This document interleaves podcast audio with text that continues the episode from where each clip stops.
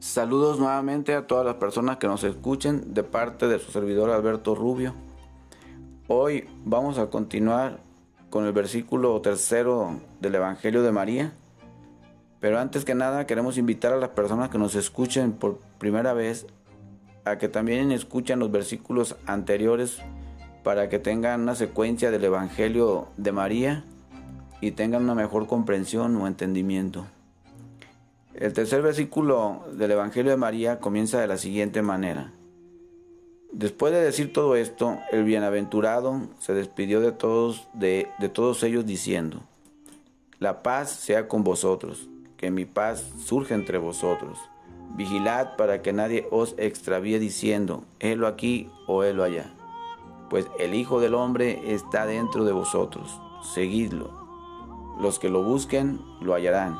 Id y proclamad el Evangelio del reino, no impongáis más preceptos que los que yo he establecido para vosotros, y no deis ninguna ley como legislador, para que no seáis atenazados por ella. Dicho esto, esto partió.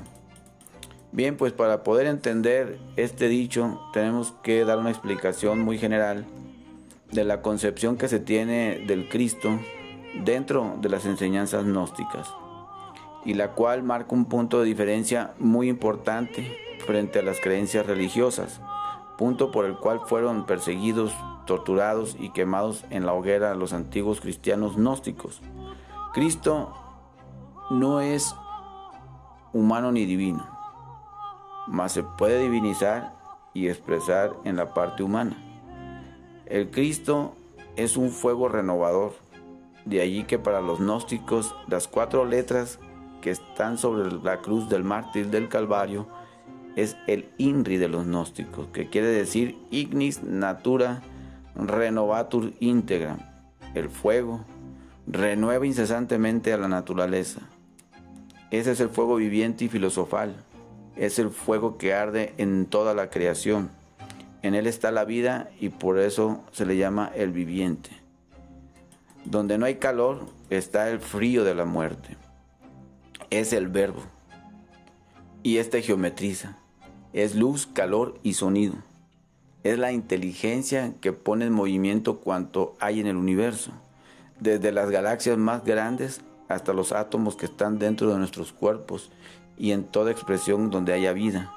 Es la fuerza del amor y se puede expresar en el hombre que esté debidamente preparado para ello. Tal preparación consiste en haber eliminado los defectos de tipo psicológico y haber desarrollado el alma humana, o en otras palabras, haber despertado la conciencia. Es por eso que muchos le llaman el alma conciencia. La mayor parte de las personas creen que poseemos alma, pero no es así. Solo tenemos la esencia, el embrión del alma con posibilidades de desarrollo. A este embrión se le confunden con el alma desarrollada.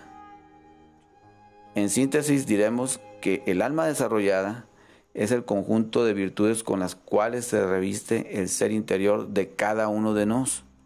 El ser jamás se puede expresar a través de algún defecto de tipo psicológico. Por eso necesita las virtudes.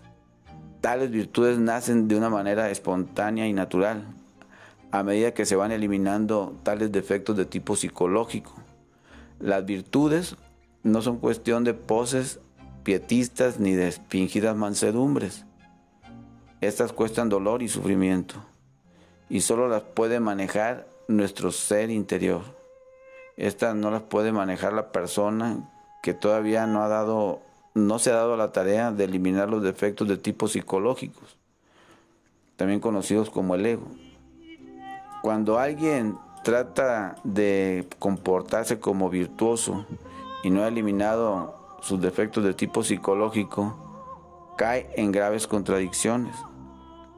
Y solo con mirar sus propios pensamientos se dará cuenta de que no posee tales virtudes y se convierte en fariseo. El alma desarrollada es la que nos convierte en humanos. De ahí la palabra ser humano es decir, un ser que posee su alma humana. Ese es el Hijo del Hombre, en el lenguaje del venerable maestro Yeshua Ben Pandirá, conocido mejor como Jesús. Desde ese momento dejamos de ser mamíferos racionales o animales intelectuales.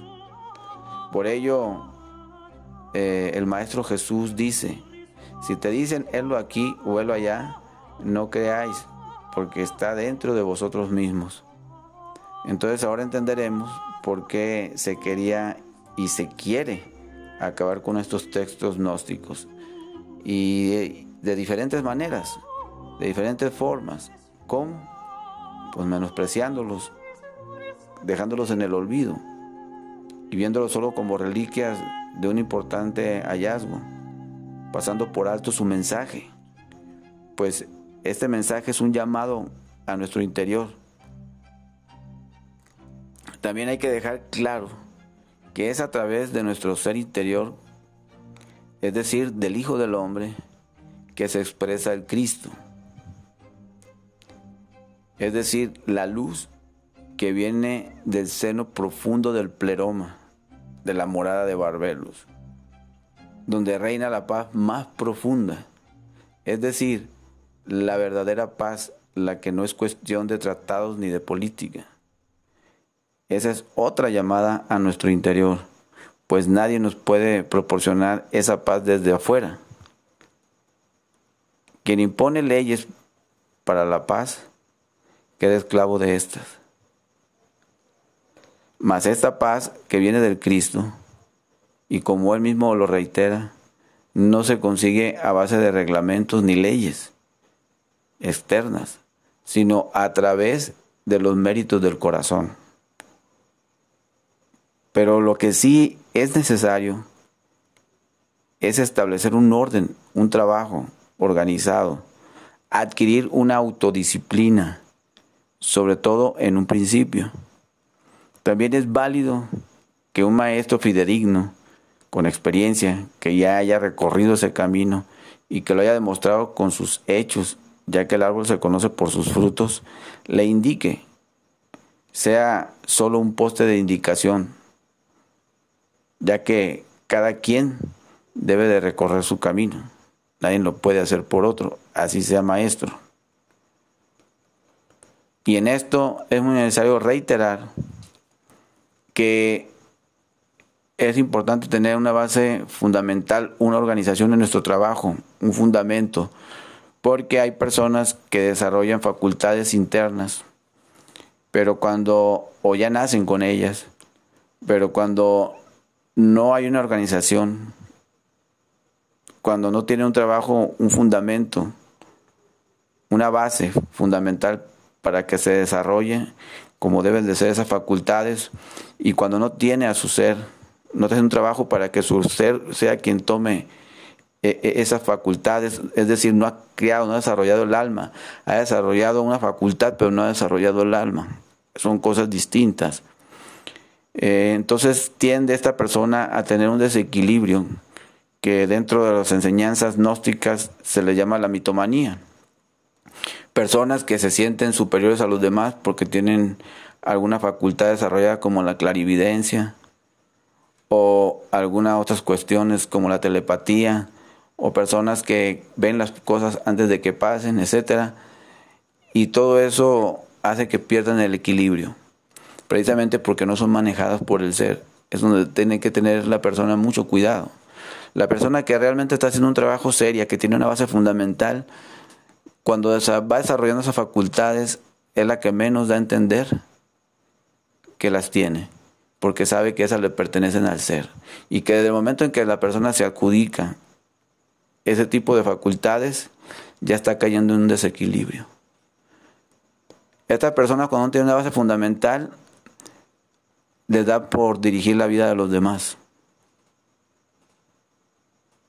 Meterse en la vida de otros cuando no debe de ser así.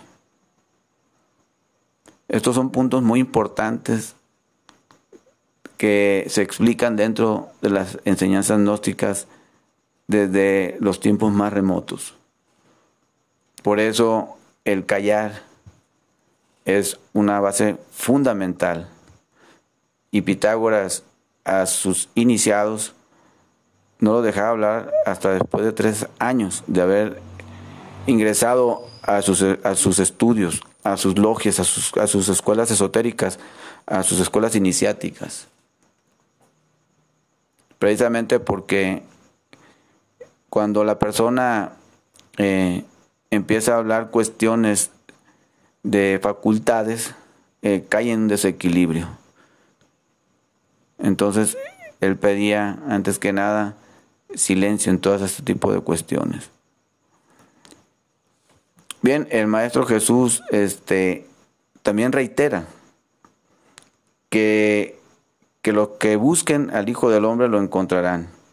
Pero es obvio que quien lo busque adentro, pues a ese, ese lo, ese lo va a encontrar, pero no afuera.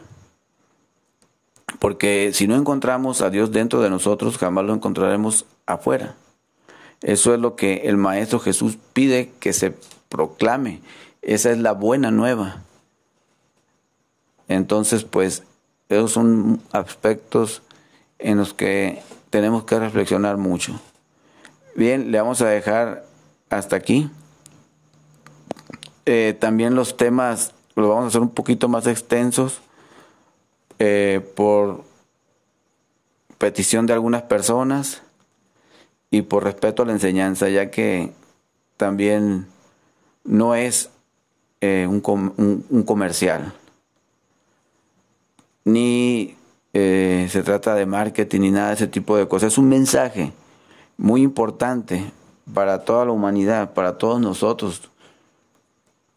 Eso eh, merece un respeto y para que se entienda mejor hay que dar una explicación y hay que extender más un poquito más el tiempo, pero también no queremos eh, extendernos demasiado en los temas, puesto que no se trata de llenar tampoco de información a las personas y provocar que, se olviden de algunos puntos que son muy importantes para reflexionar, pero vamos a guardar eh, ese aspecto, que no sean ni tan cortos ni tan largos.